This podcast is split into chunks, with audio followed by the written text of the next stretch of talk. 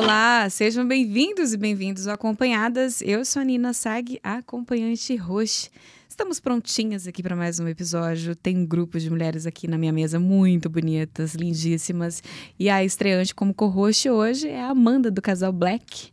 Tudo bem, Amanda? Tudo bem. Meu. Animada esse bate-papo? Bastante, viu?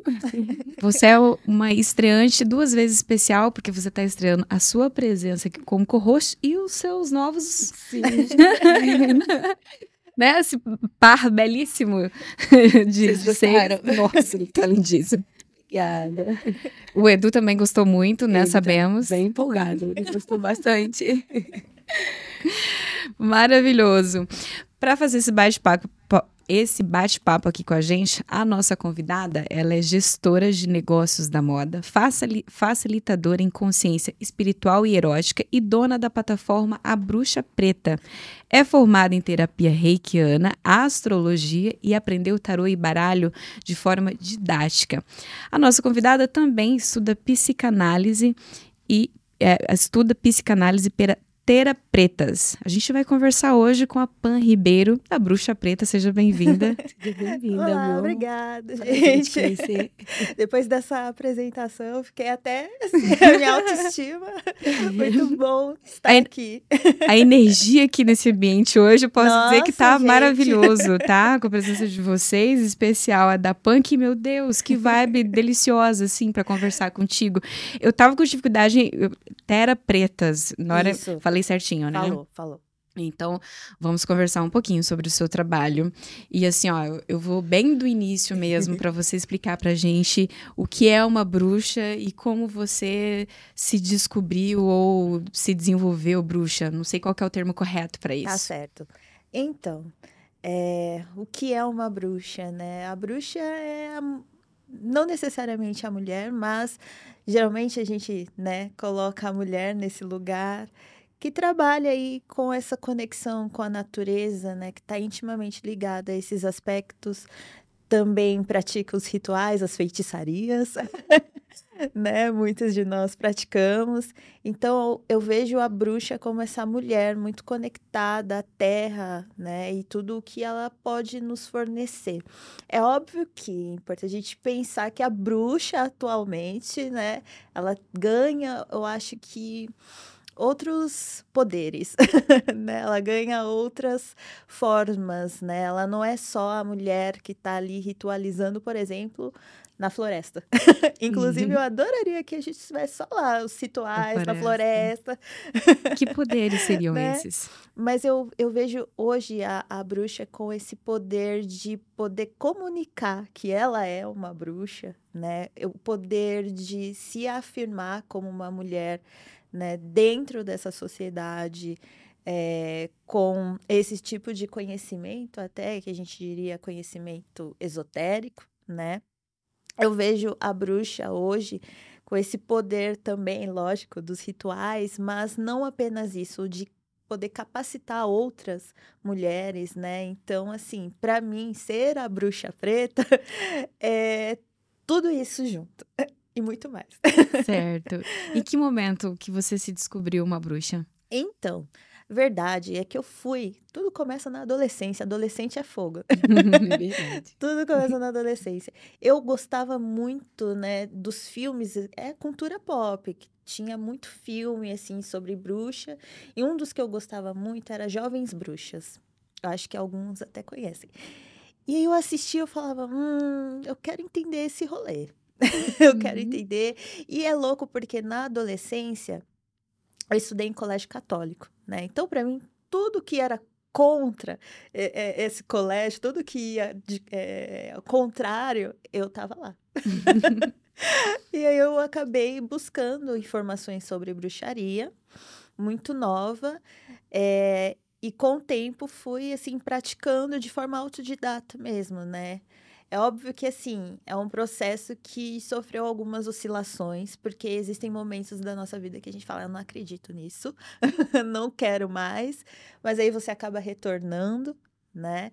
E eu sempre fui uma pessoa que praticou, né, dentro das vertentes que existe da bruxaria, a bruxaria natural, que é essa de fato ligada à natureza. Né? A coisa do, do mexer nas plantinhas, né? Esse negócio todo. então, eu sempre fui muito ligada a isso. É óbvio que, assim, eu tenho a bruxaria para mim como esse lugar, esse espaço que eu pude me expressar e ser, inclusive, essa figura que está aí falando sobre esse tema, mas ela também me ajudou muito num contexto de espiritualidade, né, a entender o que era espiritualidade, os oráculos, né, tarô, astrologia, para quem curte ah. signos. Ah, gostamos. é, então, que signo aliás você é? Sou aquariana, né, ah. gente? E você, Amanda? Eu sou geminiana. Olha, elemento um ar. Precisa, né? Nossa, e você? Virgem. Nossa! Não, agora tudo faz sentido. A louca, né? A astróloga é. fica. Agora tu já fica fazendo Temos, a, os cálculos né? aqui. Ah, tá. Temos três elementos aqui, então, né? Isso, tem terra e ar, que gêmeos e aquário são ah. de elemento ar. Ah, que legal. Eu não sabia. É, eu, eu também eu achava que aquário era de água. Todo mundo acha que aquário é de água. Mas vamos lá, gente, nem combina. Que, pra quem já conheceu aquariano, vocês acham que tem uma, uma sensibilidade? Alguns têm, vai. alguns, é, alguns. Tem, alguns têm, mas, não, mas é brincadeira, tá? Não, mas de fato, aquário é elemento ar tá lá com essa galerinha, gêmeos e libra. Ai, eu adoro geminianos. Assim, eu costumo, costumo dar. Eu quase não tenho pessoas no meu círculo de, de aquário, mas gêmeos, muitos, assim. Minhas melhores amigas, já me relacionei com pessoas geminianas. Meu pai era geminiano também. Que legal. Então eu tenho. Adoro geminianos porque eu, sei, eu consigo me relacionar bem. Mas eu tenho um amigo que ele não gosta de gêmeos. Mas é, é a galera. Eu falo, gente, eu sou um... do bem, eu sou uma geminiana do bem. Calma, é? eu não, não sou. É. Tem uma parada de. Sempre acho que gêmeos têm duas caras. Sim, Verdade. o pessoal julga muito. Eu gêmeos, sou bem indecisa, nossa. indecisa eu sou com roupa. Eu escolho uma roupa e falo, ai meu Deus, não ficou legal, acho que eu vou escolher outra e bato outra, vou escolher. Olha, mas eu, eu passo um pano, tá? Pra geminianos, porque ah. eu particularmente gosto. eu tenho gêmeos no meu mapa também, então, assim, eu passo vários panos, porque eu acho que a galera de gêmeos, o pessoal de gêmeos, tem muita facilidade de adaptação. Sim. Sabe? Então, você nunca vai ver, tipo, um geminiano com dificuldade de se adaptar às circunstâncias, à vida, assim. Então, eu acho isso incrível. É verdade. Diz que eles têm uma... E eles são meio aventureiros, isso. né? Eles se adaptam muito rápido, então, assim, assim eu coisa. passo um pano. Sim. sim. E o aquariano, você acha que... O aquário, eu já li algumas coisas, assim, falando que aquário é é realmente é insensível, que o aquário vive no mundo dele ali e tudo mais. E eu só tive uma experiência com um aquário, uma amiga aquariana, uhum. e que era, era sensível até demais. Parecia para mim era mais uma canceriana. Pois é, assim, aquelas Oh, olha, gente, eu quero me defender a louca. Como aquariana. Não, eu particularmente acredito que o que existe para quem de aquário é uma racionalidade que é exagerada às vezes, né? É. Que pode ser excessiva. Mas ao mesmo tempo é uma galera que vai te trazer para a realidade. Então, se você precisa, por exemplo, sair do mundo das nuvens, uhum. o aquariano sabe muito bem como fazer isso. E aí pode ser desconfortável para algumas pessoas, porque tem um jeitinho que o aquariano comunica que não é dos mais fofos, né? uhum. né? Mas eu posso dizer que dos que eu conheci, aquarianos que eu conheci, todos eram muito amorzinho, assim, aqueles que eles realmente se importam, que eles gostam, eles cuidam, até cuidam demais. Excessivamente, A minha sabe? mãe aquariana, ela é né? Você fala assim, caraca, você é aquariana, né? Porque é aquilo, tem todo um. Eu acho que todos os signos passam pela, por esse estigma. Cada um tem o um estigma, né? Que nem, sei lá, Ares, né? A galera fala Satanares, é muito, né? né? Então, todo signo tem ali o estereótipo. Verdade. É, a gente tem Mariana na equipe, ela é uma fofa, ela né? não é. Pois é, eu defendo a Aquariana. Muito brava. Mas é, quando a gente fala de ta, é, tarô, é, te, existe um baralho para para alguns para alguns, não sei como que é o nome. Tá, existe um baralho para tarô, certo? Isso. E aí existe também um baralho para outras, para não sei como que é. Tá, oráculo. Oráculo. Talvez existe também o da numerologia? Então, vamos lá. Existe o oráculo, uhum. que aí é basicamente essas técnicas que a gente utiliza para é, é, previsões. Então, aí você vai ter o tarô, vai ter a astrologia, a numerologia. São formas, né, oraculares de, sei lá, prever futuro, ver a sua vida, o que está acontecendo e tal, né? E aí, dentro é, desse, como que eu posso dizer, desses temas, né, de oraculia, enfim, cada um tem um propósito.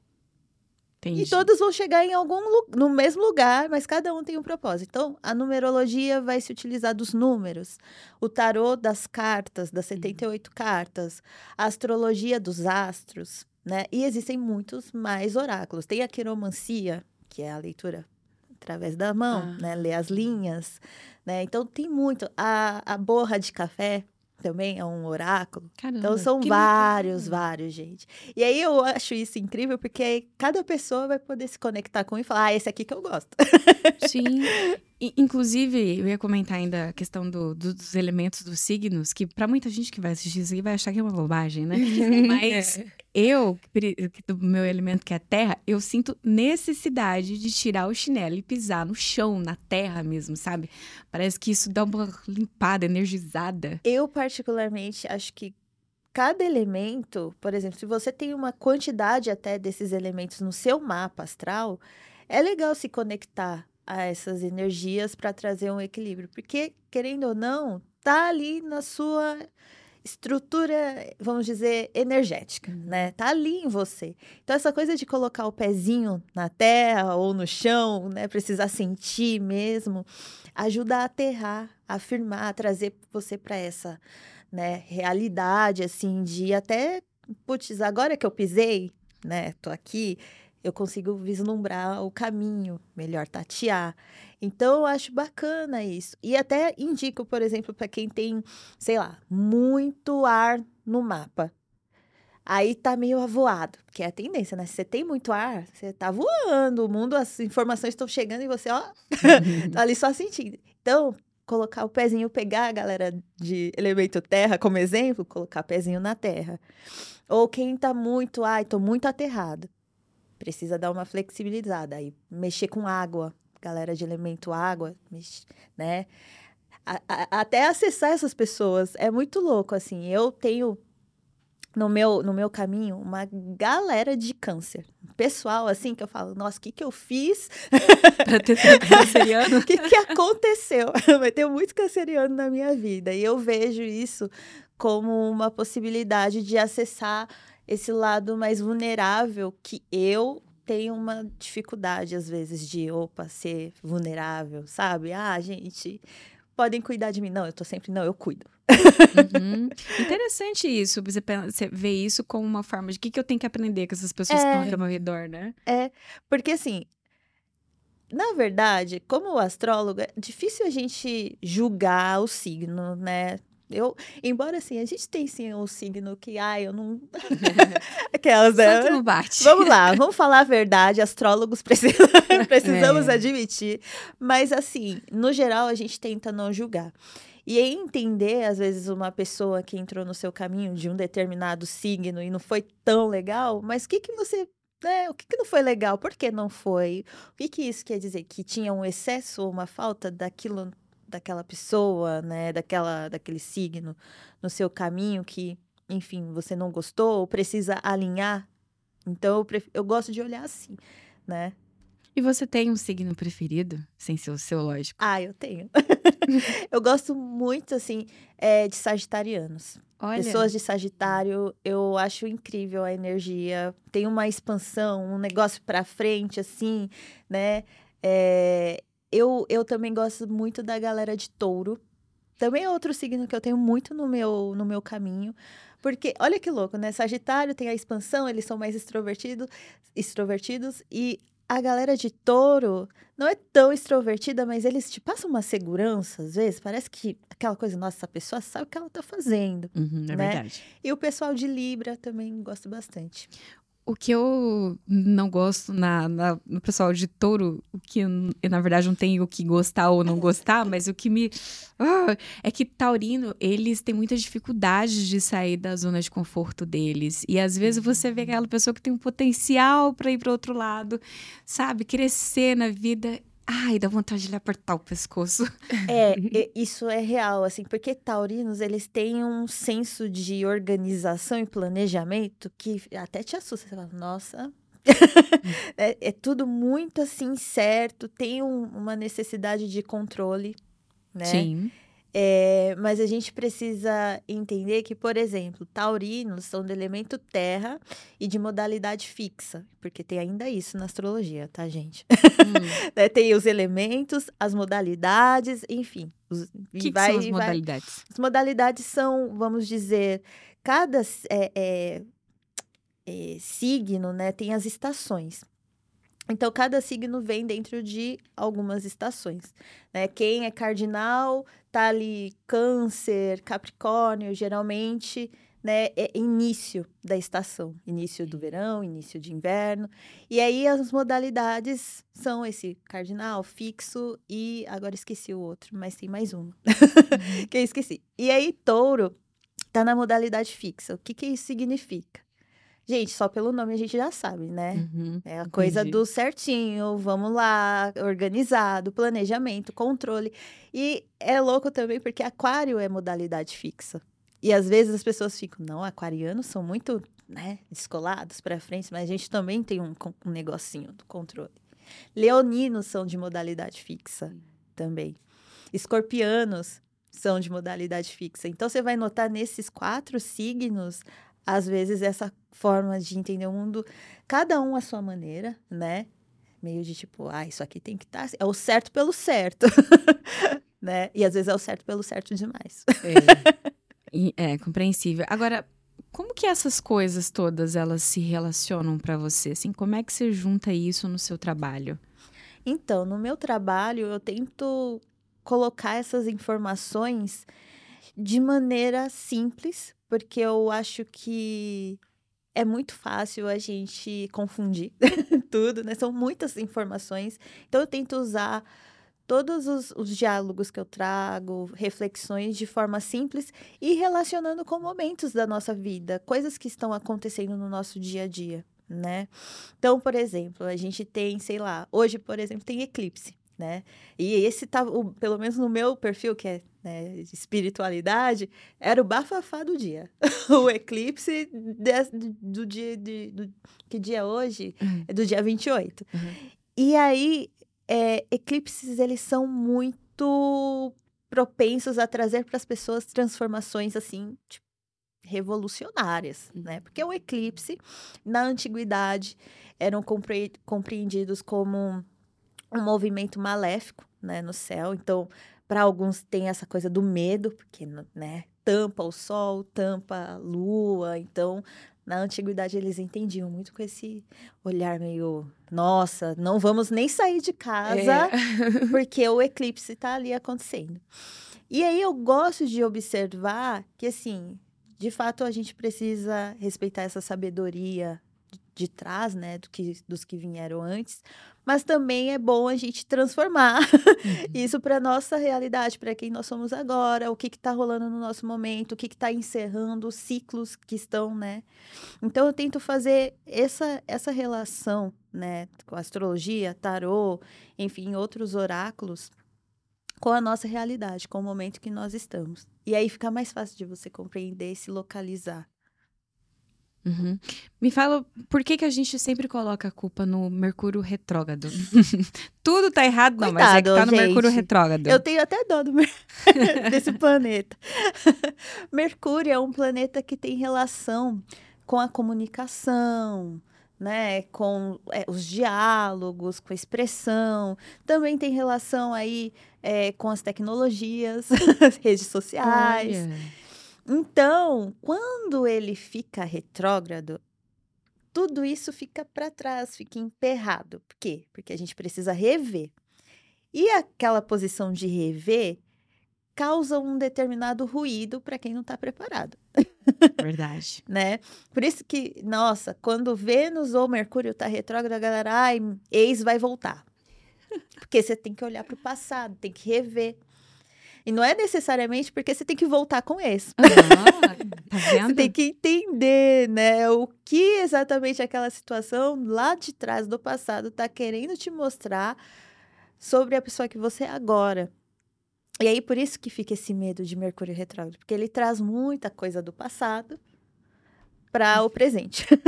E às vezes é só pra você, sei lá, recordar que alguma, né, que você não deve repetir um erro. Exato, é só isso. Assim, é que eu ho- hoje em dia já olho para essas situações como ah, é, é normal, né? É natural. Todo ano Mercúrio vai ficar retrógrado. Todo ano, gente. Já, já me acostumei. E só o Fábio para de sofrer com o ret- É, Mercúrio retrógrado. Tipo, gente, todo ano vai acontecer, enfim, é assim. Então é mais entender como um período de re- mais de revisão do que ficar assustado. Ai, meu Deus, coisas estão voltando. Não, revisar. Aproveita. Acho, é, acho justo. Só entender que, beleza, esse papel, isso aqui teve um papel É. e pronto, né? Exatamente. Agora, um- como que o reiki, a terapia reikiana, entra junto com, com todos essas outras, esses outros recursos? Então, a terapia reikiana é algo que eu faço é, como atendimento, né? Aí, mais de forma particular, porque não tem como, pelo menos eu, Pamela, não consigo fazer isso através das redes sociais, né? Até tentei uma vez disponibilizar, fazer um, fiz um conteúdo, ó, gente, tô fazendo o reiki, tô enviando o reiki. Mas eu sinto muita necessidade de, do contato com as pessoas para até entender aonde que está a energia, aonde preciso limpar e o que que tem ali. Então o reiki, ele vem muito com esse propósito da gente não apenas limpar a energia, mas reconfigurar, né, é- essa, esse campo, né, da nossa vitalidade. E aí eu faço isso mais com pessoas que vêm buscar, ai, Pam, preciso de um reiki. Aí eu vou lá e envio. ou envio, né, ou é, marco e acabo fazendo para ajudar a pessoa. O reiki, ele é uma terapia, assim, muito sensível, no meu ponto de vista, né, porque muitas vezes essa troca, entender a história do outro, o que, que ele está passando, isso faz uma diferença no tratamento, né? Então, para mim, assim, é algo que eu nem falo tanto, mas eu amo. Você já fez alguma terapia assim? Eu já joguei carta uma vez, mas não foi pessoalmente, foi é, virtual. Uhum. É, e você prefere fazer mais é, virtual? Você prefere sentir a energia da pessoa pessoalmente? Em relação às cartas, eu, eu gosto de fazer online ou Ah. presencial, não tenho esse problema. A energia. Porque é porque a energia ela vai ali acontecendo, né? Ah. Tanto que você vê, tem tarólogos que acessam informações assim de online, é, que nem tem muito no YouTube, né? E aí você fala, cara, É. como é que ele sabe isso? Ele nem, nem sabe que eu tô aqui assistindo às vezes. Sim. né? Mas eu, eu gosto bastante de atender com tarô, enfim, é, online, porque assim eu acesso outras pessoas de, outro, de outros países, né? Do Brasil todo. Então, para mim, tem essa coisa do tipo, ai, tô aqui tirando tarô para alguém do Nordeste. Eu acho muito legal esse contato, né? Aí eu também faço as cartinhas lá no meu perfil que eu sempre trago. Segunda-feira é dia das cartas. O pessoal até me cobra. tipo, pô, cadê as cartinhas? Aí eu, tá, calma, gente. Porque é uma forma também de disponibilizar isso é, de forma gratuita, né? Porque tem sim o atendimento que a gente faz presencial ou online, né? Individual, pessoal. Mas eu acho bacana as pessoas entenderem ali, né, no, no perfil, olha, isso aí é um oráculo, nossa, essa carta, e eu uso vários decks, né? eu adoro trazer, eu sou viciada. E deck, no caso, é o, o baralho, né? Ah, tá. Então, eu amo trazer assim no perfil. E agora, assim, ó, como que todo, tudo isso que você está falando faz parte do nosso desenvolvimento pessoal, que é uma Isso. coisa interessante da gente falar, porque muita gente que fala assim, ah, eu não acredito em horóscopo, ah, eu não acredito em signo. Sim. E aí você pergunta o signo daquela pessoa E a pessoa tem todas as características do signo dela. É. Às vezes até o ceticismo. Sim. Teve uma moça que eu vi uma história assim muito engraçadinha, que era ela, ela era virginiana, e o amigo dela perguntou assim pra ela: Ah, mas você é virginiana. Ah, ela falou assim: Ah, eu sou virginiana, mas eu não acredito em signo. E aí ela trabalhava com ele fazendo hum, numa sorveteria, fazendo sorvete, montagem de açaí, na verdade. Uhum. E aí ele falou assim, ela falou que ela não acreditava em signo. Ela tava lá demorando para para montar o açaí, porque ela tava colocando tudo organizadinho demais, ah, demorando. É isso aí que você tá falando que você não acredita? Então é tinha, muito bizarro, né? né? Mas é legal as pessoas entenderem que isso, assim, eu acho que quando fala de signo, todo mundo leva para a coisa do horóscopo diário, uhum. que ah, o horóscopo mandou fazer isso, não tem que fazer. E às vezes nem é, até porque tem um, assim, tem uma moça que eu de vez em quando vejo lá no YouTube que ela também fala assim que nem tudo que fala daquele momento quer dizer que é o seu, às vezes é, é o momento de outra turma ali, né? É, exatamente. Então, às vezes você vai se identificar, às vezes não, porque não é o seu momento. É. Mas mais que isso é entender isso como um autodesenvolvimento de isso. conhecimento, né? Autoconhecimento. Isso. Isso. Eu, eu, assim, vejo muito quando a gente disponibiliza né, essas previsões online, não levar tanto para o nível pessoal, porque são previsões gerais. Então, vai para muita gente e às vezes não vai significar nada, assim, para outras pessoas, né?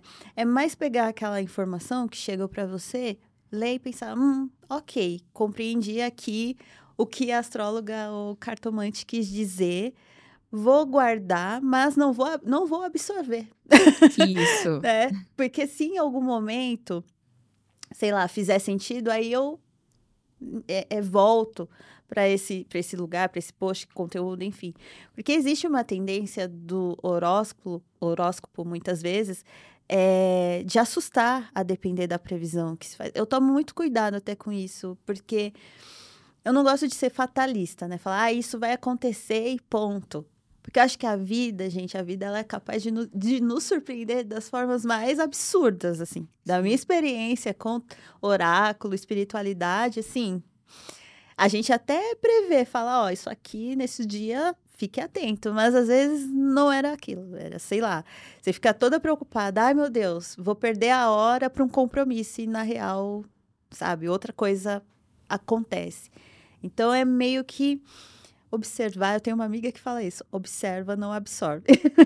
Sim, é, é importante. É demais. legal isso. Observa, observa mas, não, mas absorve. absorve. Agora, falando em absorver, é, tem muita gente que alguém falou isso e as pessoas levaram do meu ponto de vista, muito a sério, que é a coisa da, da, da sexualidade, da energia sexual. Que Nossa. tem gente que acredita que com todo mundo que você faz sexo, transa, você vai ficar com aquela energia ali acumulada. Eu acho que não. Eu discordo, porque eu acho que também, da mesma forma que. Eu acho que a gente pode limpar a nossa energia. Se você tem esse trabalho de cuidar da sua espiritualidade, sua, sua energia, você vai se cuidar e não vai deixar. Sim. Então, eu, como acompanhante, eu entendi que eu tinha que fazer isso para eu não me sentir realmente carregada, cansada. Então, eu não acredito que esse negócio de energia fica ali. Ó. Olha, eu. Ai, Como é que você aquelas, vê Eu tenho várias, várias reclamações sobre isso. então vamos, manda todas. Aquelas, tenho várias coisas para falar sobre isso. Porque, assim, primeiro, que toda vez que as pessoas vão pautar, quem trabalha com espiritualidade tem essa visão sobre energia sexual, toda vez que elas vão pautar esse tema, primeiramente, são sempre mulheres que absorvem. Ninguém fala, ah, o homem vai ficar com a energia, nada, nada. Ninguém fala, são sempre as mulheres. É né? verdade. Beleza. Aí que gera também eu acho que uma culpabilização. Se você é uma pessoa que, pô, gosta de sentir, viver, aí você já não, não faça isso, porque você vai ficar, sei lá, que eu já li. Você vai ficar sete anos, seis, com seu ex no útero. É absurdo isso, gente. Energia não funciona dessa maneira. É óbvio que a gente não vai sair por aí ficando com pessoas que nos desrespeitem, por exemplo né? Porque aí também isso é algo que, independente do, do vínculo, da, da do vínculo sexual ou não, sabe? Você não vai colocar esse tipo de energia no seu caminho. Eu acho que isso a gente precisa ter consciência. E outra, sendo energia, ela sempre está em transformação, ela é impermanente. E aí eu acho meio absurdo, porque a galera vem, ai, ah, porque energia sexual, vai ficar a pessoa ali seis meses, sete anos, enfim, já li tanta coisa. Mas ninguém pensa que uma vez que você está aqui, nesse plano, na Terra, a energia, tem lugares que a gente passa que, cara, são muito piores, né?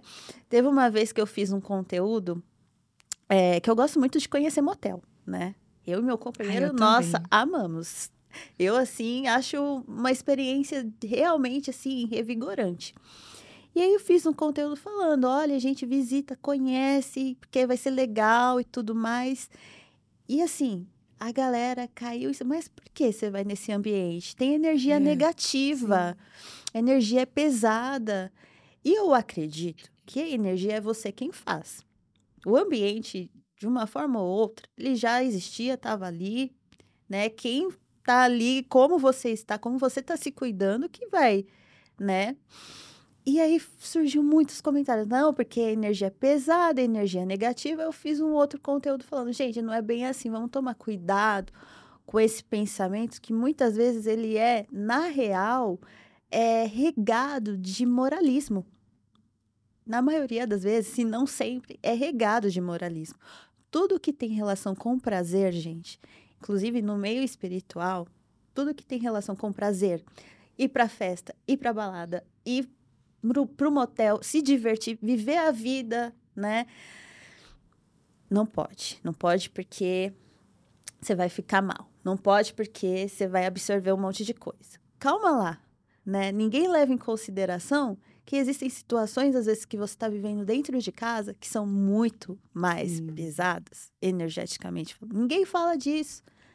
Aí vem um, uma, assim, uma galera falando que eu falei, gente, uhum precisamos começar do começo aqui, pensar historicamente.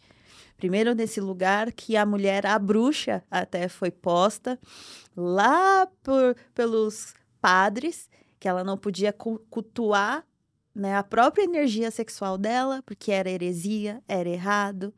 As, essas práticas, esses rituais, a deusa que eram rituais que a galera pelada, entendeu? E isso era absurdo para eles. Então começa muito antes de nós essa percepção, né? E aí a gente precisa tomar o cuidado. Eu acho que assim, se você não gosta, só não vai. É, vezes, se a pessoa não se sente bem, às vezes, né, a crença, se a crença dela não permite é. achar que aquilo ali é legal. Não faz, né? Mas eu acho muito complicado a gente colocar é, é esse olhar julgador ou dizer que a energia vai ficar ali, porque não fica.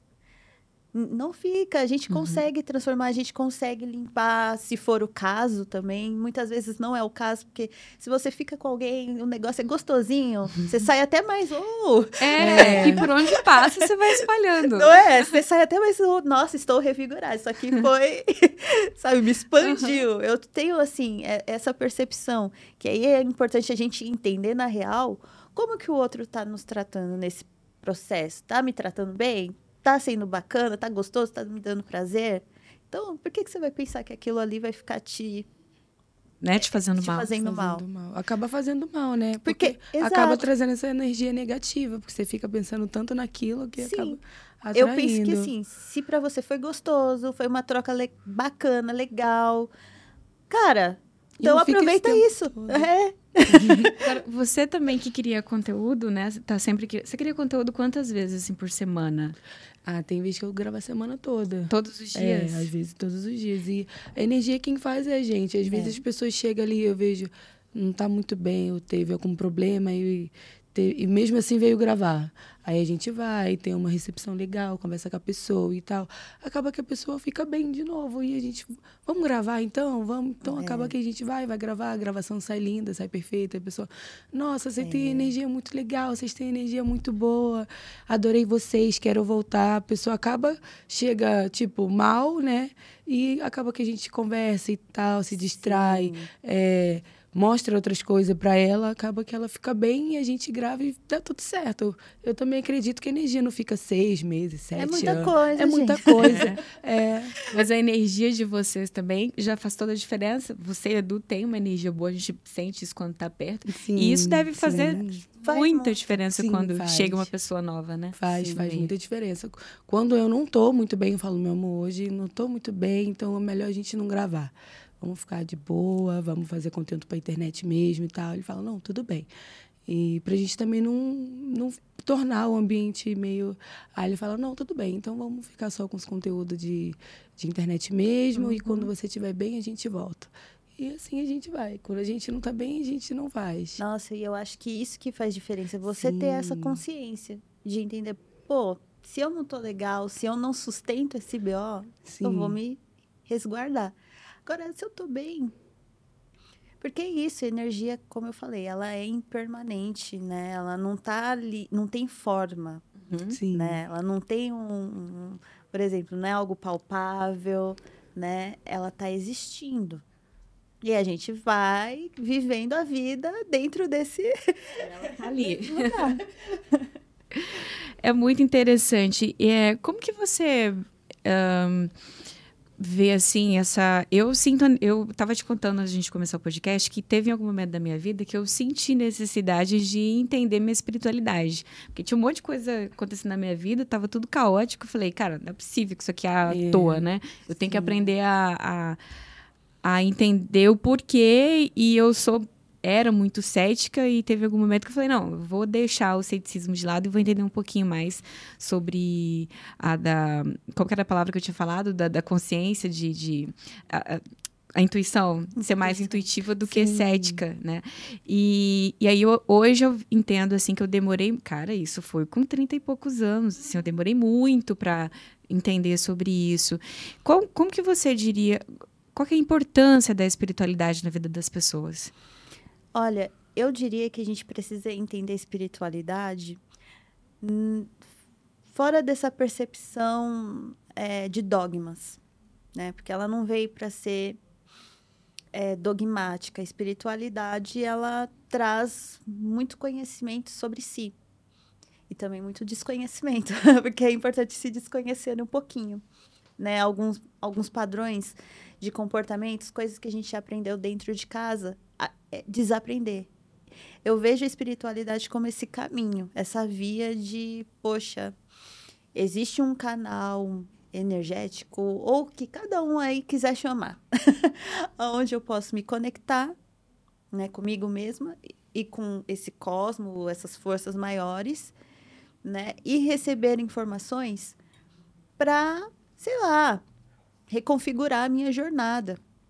Então, para mim, espiritualidade ela traz essa autonomia, essa compreensão do seu lugar, às vezes até de pertencimento, aonde eu pertenço, onde eu posso estar, por quê, né? Quem são as pessoas que eu quero no meu caminho, né? Ela abre muito seu olhar para isso, olha, essas pessoas aqui ficam, essas eu acho que não vai rolar, porque tem um desalinhamento, Sim. né? Então eu vejo a espiritualidade como essa via, né? Esse caminho. E aí, eu, quando eu falo assim, é importante não idealizar, porque existem desconfortos também que a gente vai encarar com a espiritualidade. Por exemplo, é, você vai perceber, às vezes, que o que você aprendeu dentro de casa, né, até sobre isso, é, não era tão legal e aí você vai fazer a sua forma, né? Vai encontrar o seu jeito, o seu caminho. E nem sempre isso é agradável. né? Às vezes é esse, esse negócio de ver, oh, nossa, então eu tenho isso, eu tenho, eu sou assim, né? Mas é importante. É importante, inclusive, acolher esse, nossa, então eu sou assim. é, então eu tenho isso. Então, para mim, espiritualidade tem esse potencial, né? É, eu acho que as pessoas, quando pensam no espiritualista, até imagina aquela galera assim que bate palma pro pôr do sol. Até tem. Às vezes, né, gente? Uhum, tá né? tudo certo. Mas, assim, imagina muito esse pessoal que né, bate palma pro, pro pôr do sol, abraça a árvore. De fato, nós gostamos. Mas não é só isso, né? Ou imagina o espiritualista, aquela pessoa toda vestida de branco, muito calma. Aí vem eu, toda de preto, a bruxa preta lá falando de erótico. né? Porque isso também faz parte da espiritualidade. São conhecimentos e informações importantes que vêm antes de nós. E eu acho importante, assim, a gente ter acesso a esse tipo de informação, esse legado mesmo, como um legado, né? Uhum. Antes a gente, você tocou no assunto aí do erotismo, do erótico, eu quero falar sobre isso, mas antes eu vou falar do nosso patrocinador. Você que nos acompanha sabe que o nosso patrocinador é o Fatal Moda, o maior e melhor site para anúncios de acompanhantes do Brasil. E lá, e você que é anunciante, você pode receber recompensas com o Indique e Ganhe. Se você já é cadastrado na plataforma, você pode indicar outras colegas para se cadastrar, para criar o seu anúncio, e você pode também indicar para os seus clientes, pode indicar o nosso eh, assinante prêmio Qualquer um que você indicando, ou uma colega para ser para fazer um anúncio, ou um cliente, você pode receber recompensas. Para você saber mais sobre isso, quanto de recompensa você pode ganhar, vai ter o link aqui embaixo, o QR Code. Acesse aí para ter mais informações. Daqui a, daqui a pouco eu volto para a gente falar mais, inclusive sobre o assinante prêmio, tá bom? Voltando aqui, inclusive lá no seu Instagram você fala sobre consciência erótica. Explica pra gente um pouquinho, vamos falar sobre isso. Então, como a gente estava aqui conversando, espiritualidade tem muito ainda algumas ressalvas com tudo que tem relação com prazer, principalmente quando isso tem relação com a mulher, né? E aí eu senti a falta de entender essa consciência, o que eu chamo de consciência erótica, né, o erotismo, o prazer dentro dessa espiritualidade, né? Até porque para quem é de religião é de terreiro, filo, segue filosofia de terreiro, a gente aprende muito isso com as nossas pombagiras. Elas são assim, nossa, revolucionárias, mulheres que viveram coisas que só Deus sabe, e talvez nem ele. E eu aprendi muito com elas esse potencial que existia em se dar amor, né? Se entender como esse amor, né? Se entender como um corpo que sente, é, se dar prazer, né? E ir é, é, é basicamente levando isso para tua vida, para todas as áreas da sua vida. Então eu pensei, putz, vamos começar a falar sobre isso, né, aqui né, no perfil. Vou começar a trazer o erotismo, porque eu acho que existe ainda uma repressão que acontece tanto no meio espiritual quanto fora dele. Eu falei, então vamos lá. Oi, gente, galera. Tudo bom? Vamos falar de consciência erótica. Já, o pessoal já ficou consciência erótica, lá vem. Que que é isso, já né? Acha que é putaria. Já acha que é putaria. Já, um, lá vem ela, né? Aí eu, calma, galera. É mais sobre reconhecer que você é um corpo que sente, que quer experienciar e precisa também aprender através do prazer. Não dá mais pra gente viver a vida achando que só dá para aprender sofrendo. Nossa, que lindo. Eu, cara, vou anotar isso. Sabe? Aprender pelo prazer. Porque muitas de nós fomos ensinadas, ou até mesmo houve essa negação do prazer, né? Ensinadas a não sentir, a não fazer algo gostosinho, né? E aí compreender que o erotismo não é necessariamente Ai, nossa, eu tô aqui linda, maravilhosa. Também, né? Óbvio, né? Claro. Gostamos. Mas, poxa, é o você se permitir olhar para cada situação da sua rotina como, nossa, aqui foi gostoso de fazer, sabe, um banho, né? Ou até é, é para muitas que eu converso, nossa, pô, fiz um ritual assim, né? Que foi muito prazeroso. Conversar com amigos, sair também para beijar, enfim, o que quer que seja. Nossa, isso foi né? Porque até, talvez até se arrumar esse processo isso, se se produzir. Se arrumar, gente, é eu muito amo. prazeroso. Às vezes eu tô mal, já se arruma, Não já é. fica renovada de Não, novo. ano passado eu aprendi é uma coisa que foi muito louca, né? Eu aprendi que eu sentia prazer cozinhando. Eu sentia muito prazer. Eu Também descobri isso, isso recente. Uhum. Me deu um tesão, um negócio fazendo que eu como eu não fiz antes, né? Então, às vezes, é localizar esse prazer em outros aspectos e também é, nos que a gente já até conhece, né? Tem dentro desse estereótipo, e principalmente a mulher.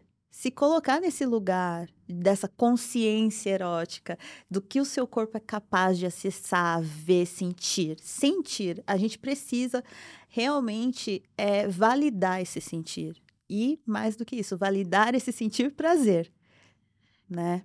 É, é uma coisa que eu também já falei muito assim com colegas sobre isso de a mulher quando vai para a cama, ela não vai procurando o seu prazer, ela vai procurando prazer para a pessoa que está com ela, que normalmente é o homem, né? Uhum. É, e, e, e é o papel e tem que fazer o caminho contrário, porque muitas vezes para o homem o que dá prazer para ele é justamente o contrário, é ver a mulher sentindo É. prazer. É, Então ela fica ali querendo agradar ele, mas ela tinha que saber se agradar primeiro, buscar o próprio prazer primeiro, uhum, né? E faz muito sentido com isso que você falou, busque seu prazer, né? Sim. Aprenda pelo prazer e não tem coisa mais maravilhosa de você aprender pelo prazer. Uma coisa que eu descobri sendo acompanhante. Eu achava que só tinha uma forma de eu conseguir chegar no orgasmo. E aí, como eu né, fui trabalhando, fui encontrando outras pessoas que tocava aqui diferente, eu, olha, eu acho que eu gosto disso também. Vi um outro que tocava ali, hum, gosto disso também. E aí eu acabei descobrindo que, então, beleza, tem outras formas e não uma única só que eu gosto de Exato. chegar lá. E esse caminho de aprender pelo prazer, às vezes, é se permitir fazer isso. Porque se a gente já vai com aquela, ah, não, mas isso eu não gosto. Às vezes você teve uma experiência ruim e já ah, mas isso não gosto. Acho que talvez é muito o caminho que as mulheres fazem É. quando vão ter uma experiência com outra mulher também, né? Sim, de, sim. ah, eu fui, ai, não, mas eu não gosto. Às vezes é só a pessoa que você, que você tava ali na hora que não foi Exato. legal. né? Exato. Eu falo isso assim por experiência própria, sabe? Porque eu sei que não é um caminho simples esse de reconhecer o que te dá prazer, né? Principalmente quando você não sabe, quando foi negado, enfim, o que quer que seja nesse sentido. Mas é muito importante você perceber e assim, pode começar do jeito mais simples, que foi, por exemplo, ah, aprendi que cozinhando eu me, me sinto com prazer, né? Começar de forma simples a exercitar isso. E aí, recentemente, eu tinha um, um puta julgamento, assim, de tipo, é, da experiência do beijo triplo. Né? Aí eu falei, ai, gente, alguém ali. Eu até falei assim: alguém ali fica insatisfeito. Não é possível. não é Alguém possível não alcança a boca de alguém. alguém fica, né? Aí quando eu tive essa experiência, eu falei, nossa, isso aqui foi muito interessante, gostei sim. Não é tão ruim assim. Então a gente também tem que ir, né, sabe, trabalhando esses auto-julgamentos, eu diria até, É verdade. né? Porque às vezes você vai se julgar mais do que julgar o outro, na real. E aí você tem que ir tirando esse monte de amarra, esse monte de padrãozinho, né, de comportamento. É, e não é simples mesmo. Então eu entendo também, às vezes, quem chega lá, ai, pã, né, a cara minha assim, ai, pã, não sei. eu entendo, eu acolho isso também. Justo. É justo, é, é, é natural esse processo, até porque todos nós estamos, eu acho que, é, é, reconfigurando várias percepções da nossa realidade, de quem nós somos, do que, que a gente quer, né? É Interessante quando você fala de reconfiguração, porque é, eu queria saber sobre, por exemplo, sobre a sexualidade da mulher preta. Você sempre teve o estereótipo né, do corpo negro como uma co- como completo estereótipo que a Sim, mulher nessa visão tem esse papel. Como que você vê isso? Já houve mudança em relação à sexualidade da mulher preta no sentido de evolução de não verem a mulher apenas ali como corpo? Ou você acha que a gente tem um caminho longo ainda pela frente? Ah, não, sendo bem sincero, eu acho que sim, nós temos aí no caminho um longo pela frente, porque quando se trata é, é, é, de questões da pessoa preta, da mulher preta, aí a gente está falando de, sei lá, séculos e séculos de objetificação, né? Uhum. Mas o que eu penso também é que nós, mulheres pretas, temos que nos apropriar do nosso corpo, do nosso prazer, sabe? Entender que esse corpo é meu. Porque durante muitos séculos, décadas, era o do outro. Então é pegar o que é nosso de volta, que é o nosso corpo, nosso prazer, nossos ideais, o que a gente aprendeu com quem veio antes de nós, nossas mães, né? Porque aí tem um histórico mesmo de, sei lá, eu posso falar pela, pela minha família, assim, das mulheres que viviam em função do marido, sempre foi em função do marido. E hoje eu tento o máximo que eu posso não seguir, né, é dentro dessa linha. Então eu vejo assim que é um caminho longo, mas também não acho que é impossível de ser quebrado, né?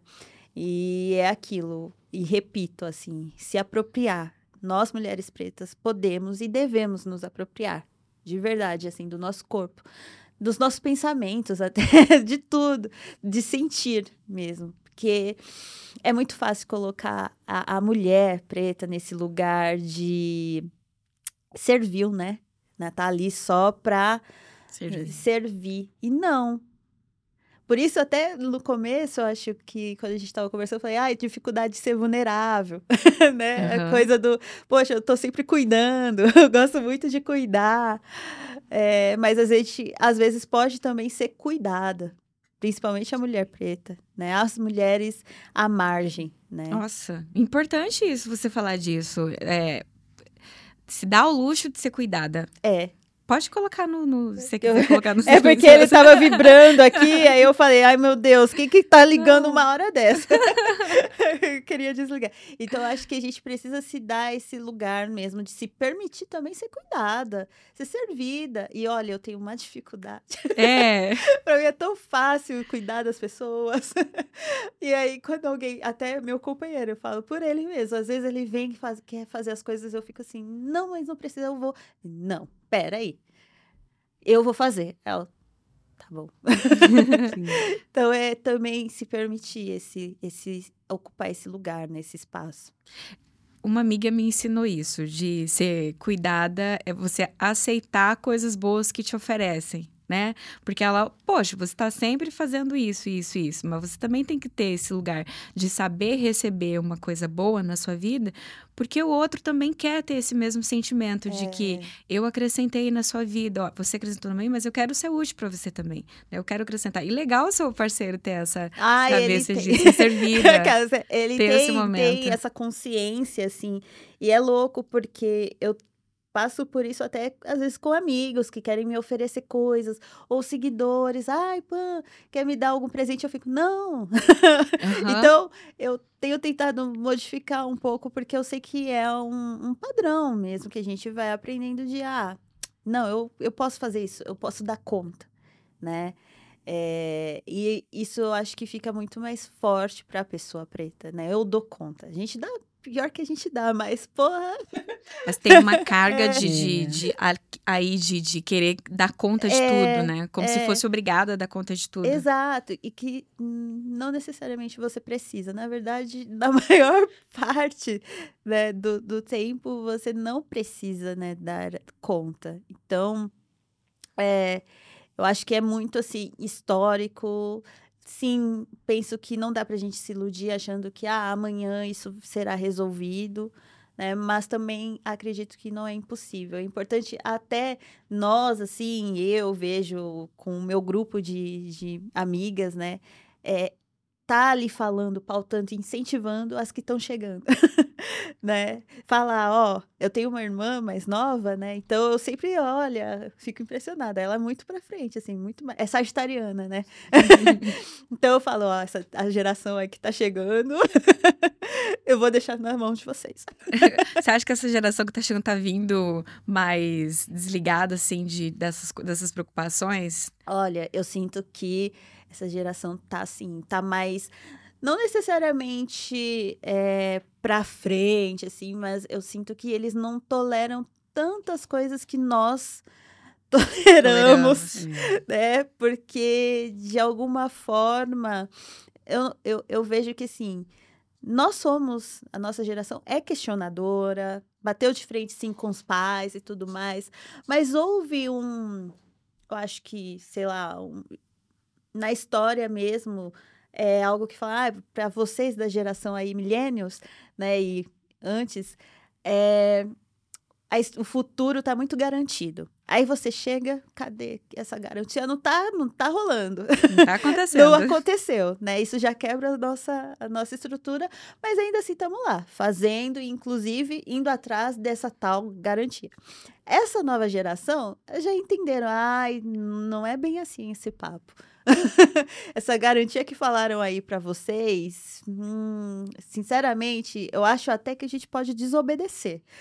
Então eu Aham. vejo muito a galera assim, com essa coisa do desobedientes. E olha, eu, eu vejo também a desobediência, às vezes, como uma solução, tá? Para você conseguir ser você mesmo, ser quem você é. Porque nós somos uma geração muito quadradinho, assim. Fomos muito obedientes, né? A maioria de nós. É, que nem eu falo, pô, estudei em colégio católico. então, ou, a, houve em mim, né, essa coisa do, não, vamos seguir essa linha, esse histórico. Então, a desobediência que me trouxe também para esse lugar que eu tô agora, né, a ser a bruxa preta. Uhum. Falar, não, não quero fazer isso. é, ser questionador, né? Eu acho que eu também. Eu sempre acho que eu aprendi as coisas da minha vida muito tarde, porque eu fico pensando, nossa, se eu tivesse aprendido isso antes. Mas às vezes não, assim, eu tento lembrar que não é tarde, é na hora é, que tinha que aprender. Que no tempo certo, né? É, mas eu lembro de uma professora minha no ensino médio falando isso, que a gente tinha que ser questionador. E na minha família, até aquele momento, não se permitia ser questionador. Você não podia perguntar o motivo das coisas. Não. Se é assim, é assim. Era aquela, é aquela coisa que, se, uma, se, a, se a sua mãe. Eu fui criada pelas minhas tias. Se estão chamando chamando a sua atenção, você só tem que fechar a boca, baixar é. a cabeça e escutar. É não e pronto. Uhum. É. Não tem um porquê. Por que não? Não tem, exatamente. E então, assim, quando eu ouvi a professora falando ah, que a gente tinha que se questionar, eu fiquei pensando, nossa, então não é só ler e aceitar aquilo, né? Porque na escola só lia e aceitava. É. Ela falava que tinha que aprender a questionar as coisas. E eu levei isso pra minha vida, assim. A, a minha filha, inclusive, é sargita, sagitariana. Olha só. Maravilhosa, assim. Tudo que você fala pra ela, você tá feliz? O importante é que você tá feliz. é um ser humano, assim, evoluidíssimo. E ela e ela, muitas vezes, assim, na, na maternidade, né, durante o processo dela de desenvolvimento de criança ali de 8 anos para adolescência, ela tem 15. Ela questionava algumas coisas. Tá, mas por que quando você fala isso aqui é isso e eu tenho que. Aí eu comecei a pensar, eu falei, cara, ela tem razão. O que eu aprendi lá sobre questionar é o que ela tá fazendo, né? E a resposta para ela não pode ser o que me deram, tem que é. ser uma resposta de acordo com o tempo dela. E aí eu entendi que muitas coisas, que tudo para ela tinha que ser, ó, isso aqui acontece por causa disso. Então, se você por que, que você não pode ter esse comportamento? Porque vai gerar isso aqui, você quer lidar com isso? Então a gente explica, daí a pessoa decide se ela quer ter aquele resultado ou não. Então, sabe, mas eu, é algo que eu tive que aprender desse jeito, assim. Eu acredito, eu sempre acho que foi tarde. Eu já aprendi um pouco tarde também. Aprendi é? depois que eu virei mãe, né? Não, não, é, não tem só. Não mexe aí, mas por quê? Não é por que não e pronto. Tem que explicar. Filha, é perigoso, machuca, cuidado. Tem certeza e tal? Aí ela, não, mãe, tá bom. Tanto que ela fala, a aluna não pode, é perigoso. Ela fala, a mamãe pode, a mamãe é grande. Ela fala, fala, a mamãe é grande, a mamãe pode. É um ótimo exemplo esse uh, da tomada, né? Que é uma das é, primeiras é. coisas que criança vai lá com o dedinho. Aí você oh. fala assim, não mexe porque é perigo. Só que ele não entende o que, que é perigo. Então, o que, que eu explicava assim para mim? Olha, se você enfiar o seu dedinho aqui, você vai sentir uma dor, igual você sentiu, lembra? Aham, uhum, então, você vai sentir uma dor aí, não vai ser legal. Vai parar no é. médico, é. aí a gente vai. Tem certeza que você quer enfiar seu dedinho aí? Porque vai ser esse o resultado. Aí, beleza. Então, você, ela sabe por quê. Porque tem uns que você fala, não e pronto, ele vai lá e vai enfiar só para descobrir o que, que é. Sim. Que não. É a mesma coisa que você falar para os seus filhos: ah, não use drogas. Ah, isso não vai ser suficiente. É. Não vai ser suficiente. Você tem que explicar os motivos por detrás. Não vai, não, não lida com pessoas assim, não faz. Então você explica para pessoas entender. E isso da gente trazer a espiritualidade para para essas coisas do dia a dia para conversa é se explicar o porquê que a espiritualidade vai fazer essa diferença na vida. E, a, e daí as dificuldades das pessoas entenderem até porque está muito ligado ali com religião e a gente costuma misturar as coisas. Sim sim. então sim. vou voltar essa pergunta para você. Dá para a gente ter uma religião e dá para cuidar da espiritualidade? São coisas diferentes? Então sim. Espiritualidade e religião não são a mesma coisa mas se relacionam Legal. Porque muitas pessoas vão encontrar a espiritualidade através da religião, né? Vão entender que existe uma força maior através da religião. Mas você não precisa ser uma pessoa espiritualizada, enfim, espiritualista, você não precisa estar numa religião, na verdade. Você pode acreditar em algo, né? Você pode cultuar o que você sentir que precisa cultuar. Às vezes, até você mesmo, fazer rituais para você, né? Mas é entender que a religião, sim, a depender de qual você segue, tem regras, tem normas, tem dogmas. Por exemplo, eu que sou uma pessoa que sigo filosofia de terreiro, eu sei que existem aí alguns, por exemplo, preceito. que a gente fala, preceito. Nesse dia a gente não pode beber, não pode fazer isso, não pode. São essas regras, que é uma forma de limpar o corpo, deixar bem organizadinho as coisas todas para receber a entidade, né? Para né, ela se, poder se comunicar com você. Isso quer dizer que depois você vai continuar ali? Não, depois pode voltar a fazer tudo que uhum. você faria. Mas existem essas normas. Agora, se você for pensar espiritualidade, não. Ah, eu quero viver a vida, quero sentir isso, isso, isso. Você pode viver e fazer de qualquer forma. Ai, Pam, mas eu quero viver espiritualidade e quero me relacionar também com a religião. Ótimo, é um caminho. A real é que a espiritualidade existem vários caminhos. Existe a religião, existe essa conexão que alguns fazem só com a meditação. Existe é, é, através do, dos conhecimentos, às vezes, que outras pessoas disponibilizam para você, cursos, enfim. Né? Existem inúmeros caminhos. Não é só através da religião que a gente consegue se, se conectar, né? Você falou uma palavra-chave aí, conexão. A gente vai falar mais sobre isso assim que eu falar do nosso patrocinador novamente. Você quer ter acesso exclusivo a conteúdos como fotos, vídeos, avaliações, lista dos seus profissionais preferidos? Então você pode ser um assinante premium. Aqui no Fatal Modo, maior e melhor site de acompanhantes do país, você pode ser um assinante premium e ter todos esses benefícios e mais alguns. Quer saber quais? Tem um QR Code ou tem um site aqui embaixo, aqui no, no embaixo do, do, do título do, li, do vídeo.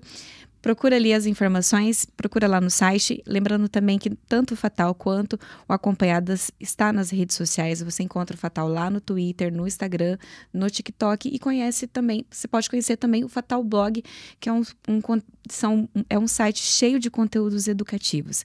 Uh, Aproveitando, já nos siga nas redes sociais também, o Acompanhada, se inscreve aqui no canal e se inscreve também no nosso canal de corte, tá bem? Voltando aqui para a conversa sobre a questão da conexão é, esses rituais que você mencionou, vou te fazer uma perguntinha assim, bem boba. Quando a gente faz uma macumba, também é um ritual? então, é, sim, a depender aí de como você está fazendo, né? Porque o, os rituais que eles são, né? Eles, cada religião vai ter aí, por exemplo, eu falei, ah, a bruxaria tem várias vertentes, né? Aí eu vou dar o exemplo da bruxaria natural, que é a que eu tenho conhecimento, que é a que eu pratiquei é, a gente costuma fazer rituais em determinados períodos, dias do ano, para, por exemplo, elevar a sua energia, se conectar com essas forças maiores, para, enfim, sei lá, amor próprio, né? Tem muito disso para dinheiro. Então, é, é entender que o ritual ele vem basicamente para afirmar ali uma intenção, né? E a macumba muitas vezes também tem né? o, o, o, ritual e tudo que você vai fazer, a feitiçaria, tem uma intenção, né? Tem um, um, vamos dizer, ferramentas que você precisa utilizar, sei lá, vou utilizar tal erva, vou utilizar é, é, tal elemento, uma taça com vinho, vou, enfim, né? existem esses elementos. Aí a intenção que cada um joga nisso é que são elas.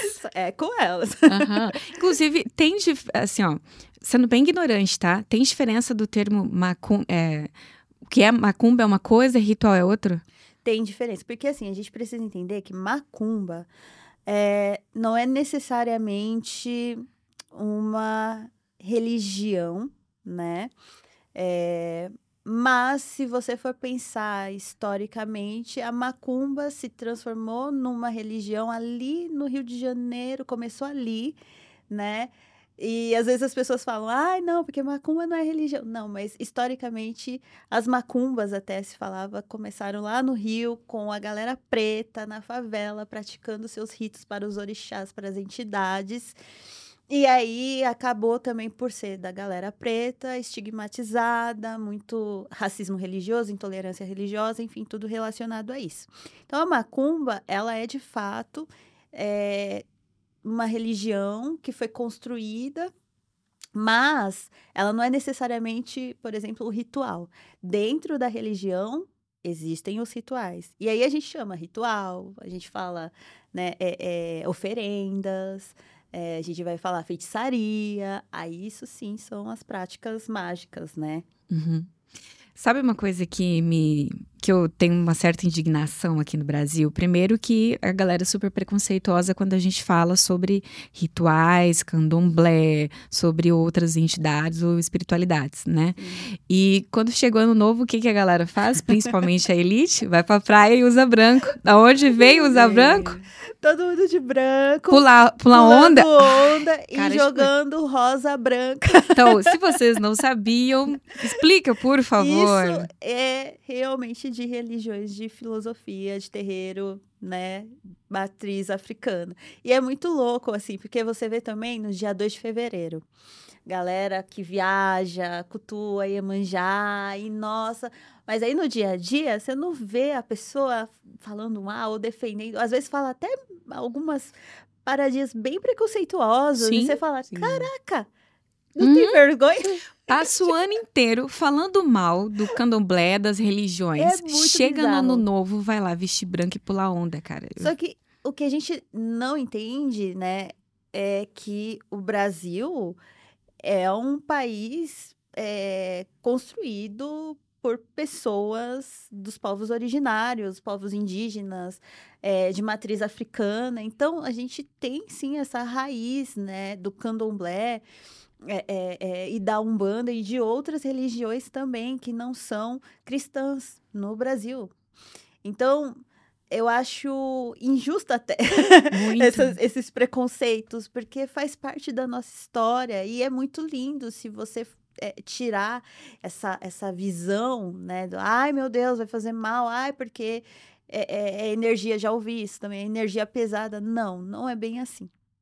Energia pesada, a gente já até tem consciência, às vezes, dos lugares que realmente ela tá ali, né? É, eu acho que falta um pouquinho de conhecimento histórico mesmo, é, né? É. Da, da, entender da onde vêm esses nossos costumes, porque Sim. vários que repetem aí achando coisas preconceituosas, depois em outros momentos eles repetem é. e vejo que a falta disso dá um pouquinho da nossa história.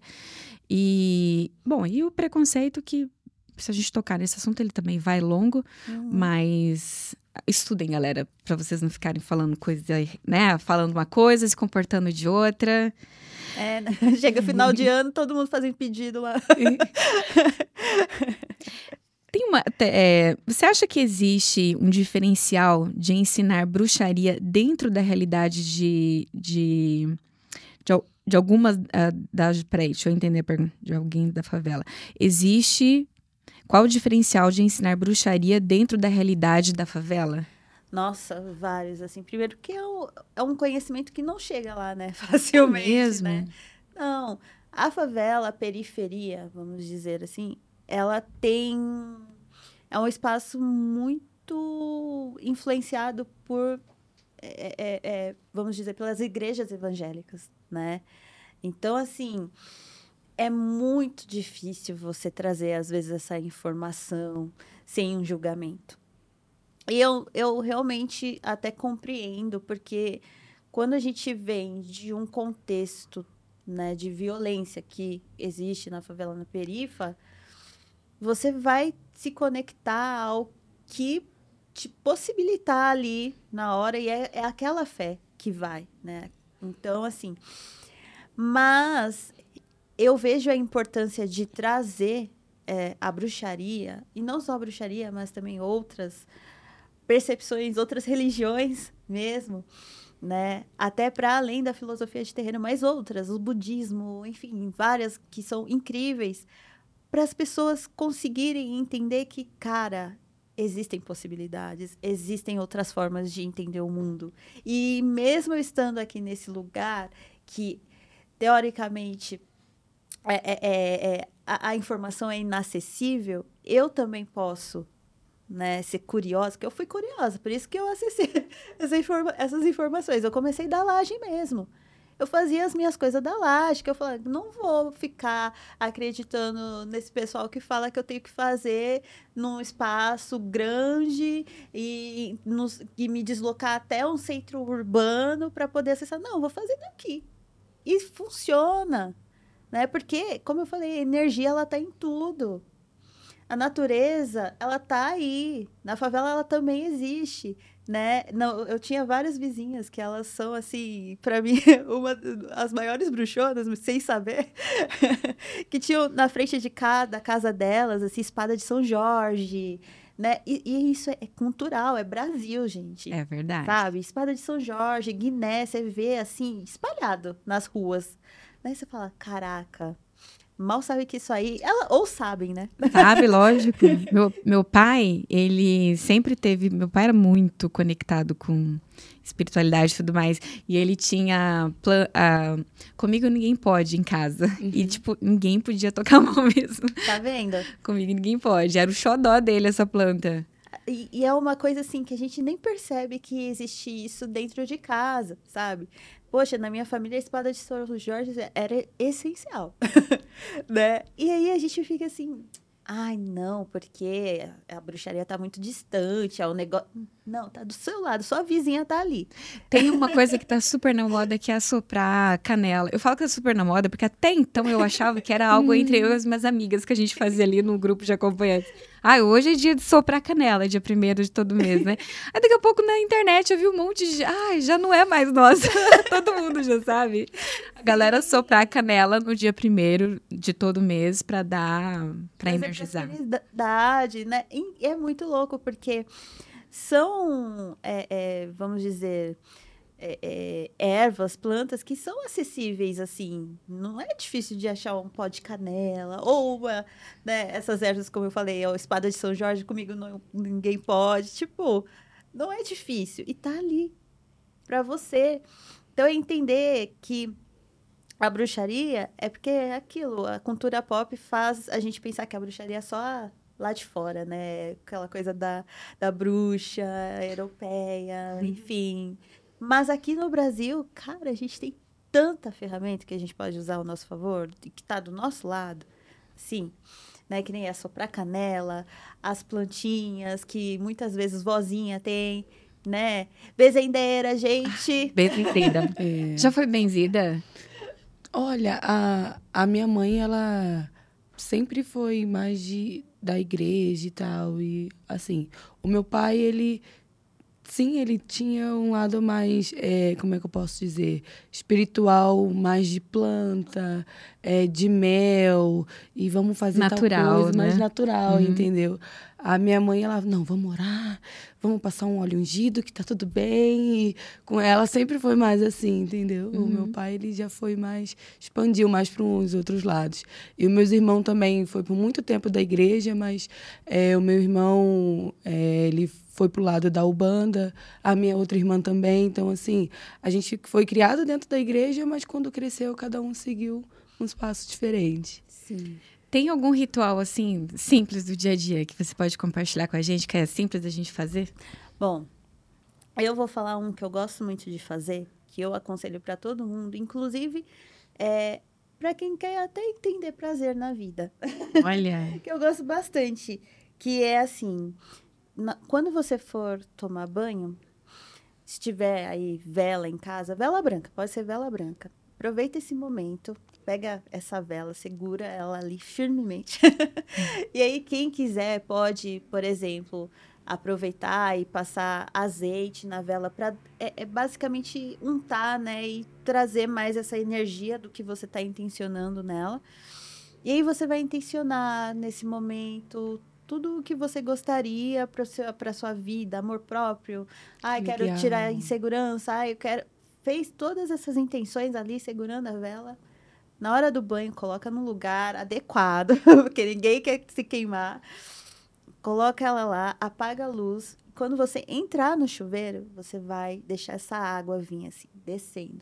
E deixa ela escorrer e limpar. E pode ir enquanto isso, sabe, fazendo seus pedidos, desejos, enfim, tudo o que tiver que fazer. Cara, isso é muito, muito revigorante, muito relaxante. Aí, para quem quiser, ai, pô, quero uma coisa mais. quero colocar mais é, é, é, elementos. Você pode, antes né, de todo esse processo de tomar banho e acender a vela, fazer um, um banho que eu diria assim que trabalhar com a, a, as rosas é sempre maravilhoso. Então você vai pegar pétala de rosa vermelha, vai adicionar né, na água, vai pegar às vezes um perfume que você gosta e dar uma espirrada nessa água. Aí você pode adicionar canela, para quem quiser aí potencializar, já trazer uma prosperidadezinha, um dinheiro que a gente gosta, uhum. precisa. né? Aí você pode ir adicionando cravo, enfim. E deixa aquilo ali meio que esquentando. Depois que esfriou, você vai pegar, colocar num lugar, né, numa vasilha, enfim, e levar para o banheiro. E aí você vai fazer seu banho normal, banho naturalzinho lá, e terminou de fazer o banho normal, você joga esse outro banho, do pescoço para baixo. Do tá. pescoço para baixo, tá, gente? Por que nunca pode jogar na cabeça? Porque, assim, pelo menos eu, da filosofia que eu sigo, uhum. a gente acredita que a nossa cabeça é a região ali mais importante, é o ori, né? Onde está a nossa sabedoria, a nossa consciência, uhum. o ancestral, enfim tudo, né? E não são, pelo menos não é para toda pessoa que cabe jogar, por exemplo, uma canela aqui para baixo, que isso pode trazer às vezes algum efeito contrário. Do pescoço para baixo é aquilo, não vai estar tá, é, atingindo essa região mental, que é a que nos sustenta, querendo ou não, tudo começa pela mente, tudo começa pelo pensamento. Então, a gente aconselhar, ah, faz do pescoço para baixo, porque, primeiro, não sabemos como cada um está com a sua mente. É verdade. né? É. É, mas, para que eles iam assim, sentir, ai, não, quero fazer da cabeça toda. Tá bom, sua conta e risco, mas não aconselho, eu faço assim. Porque aí também existem outros, outros banhos que podem ser feitos mais tranquilos para o corpo inteiro. Você ia falar? o Dizem que o banho de alecrim também é muito bom para criança, né? Eu cheguei uma muito. vez, dar na minha filha, minha mãe falou, dá que é importante e tal. O banho de alecrim, porque o alecrim, ele traz a alegria, ele ah. traz é, também a terra, né? Ele faz com que a gente, por exemplo, se você tá meio, ai, a moadinha, aquela planta aqui, opa, te acorda, se desperta. Quando eu era pequena, minha mãe, ela me dava banho de alecrim com manjericão. Hum, e o manjericão é legal porque ele é como se fosse um abraço de vó. então, além de, tipo, ainda parece que você está sendo abraçada.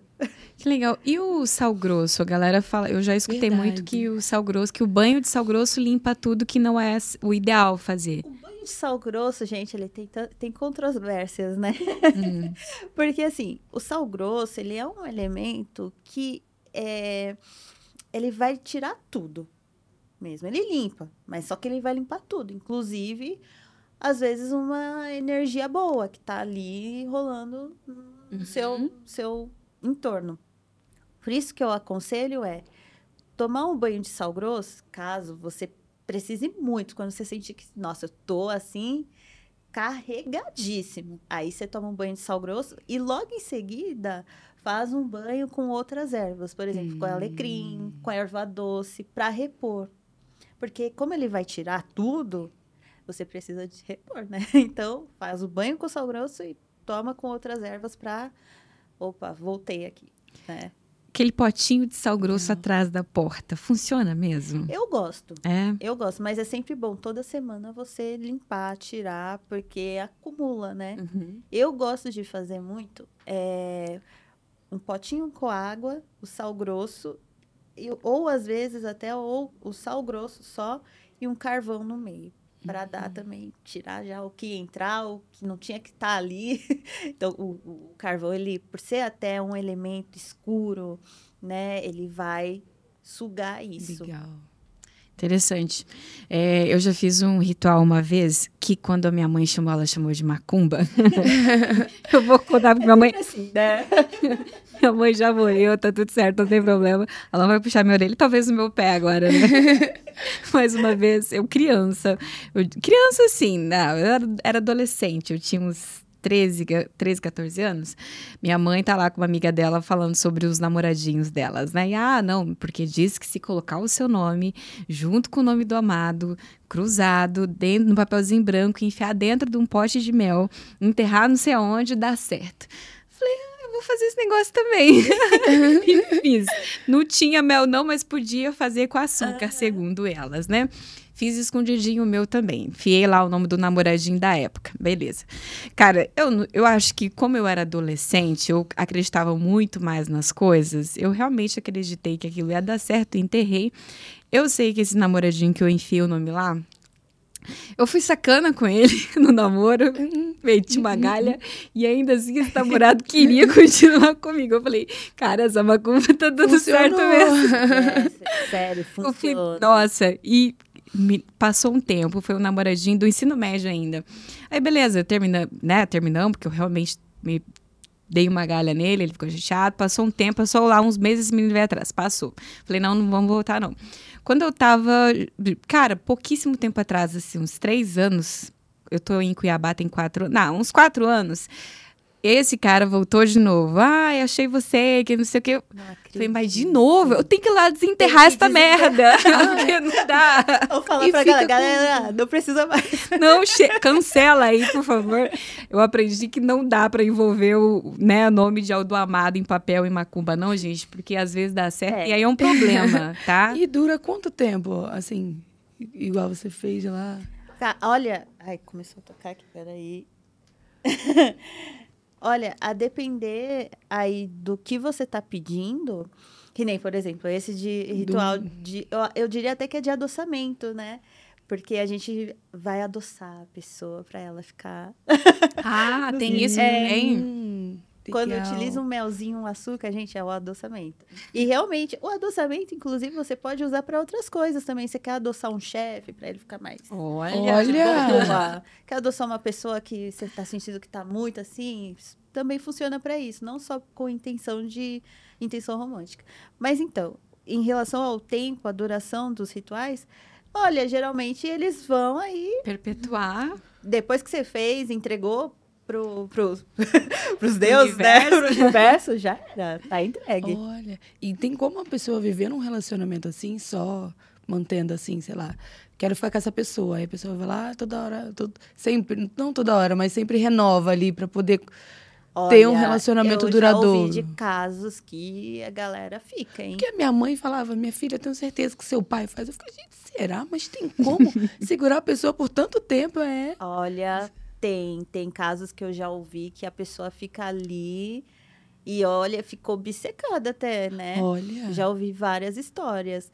Mas assim, né, eu, eu penso que também existe uma questão de predisposição. Se o outro tá muito aberto, sabe quando você, por exemplo, se você não se cuida, né, não faz as suas limpezas, não faz as suas coisinhas, tá ali, entregue pro mundo. Daquele jeito. É muito mais fácil que isso, de alguma forma, te afete. Que nem, por exemplo, eu vejo pessoas falando, ai, Pamela, jogaram energia negativa pra cima de mim. De fato, isso pode é, realmente acontecer. Mas para acontecer, você tem que estar com uma portinha aberta. Tem que ter uma coisa sua ali que tá frágil. Porque ela pode se bloquear também pra Exato. isso, né? Porque a gente consegue se bloquear. Se a nossa mente estiver, tipo, ah, eu tô de boa, tô fazendo o meu, tô focada aqui no meu corre. É muito difícil, assim, atingir dessa forma, né? Como eu posso dizer, direta. Né? Vai atingir, mas como você tá ali blindada, né? Então é muito assim, a gente também precisa ter consciência de como nós estamos nos cuidando, o que, que a gente está deixando aberto, que o outro está acessando com facilidade, né? Que assim, tem de tudo nesse meio, viu?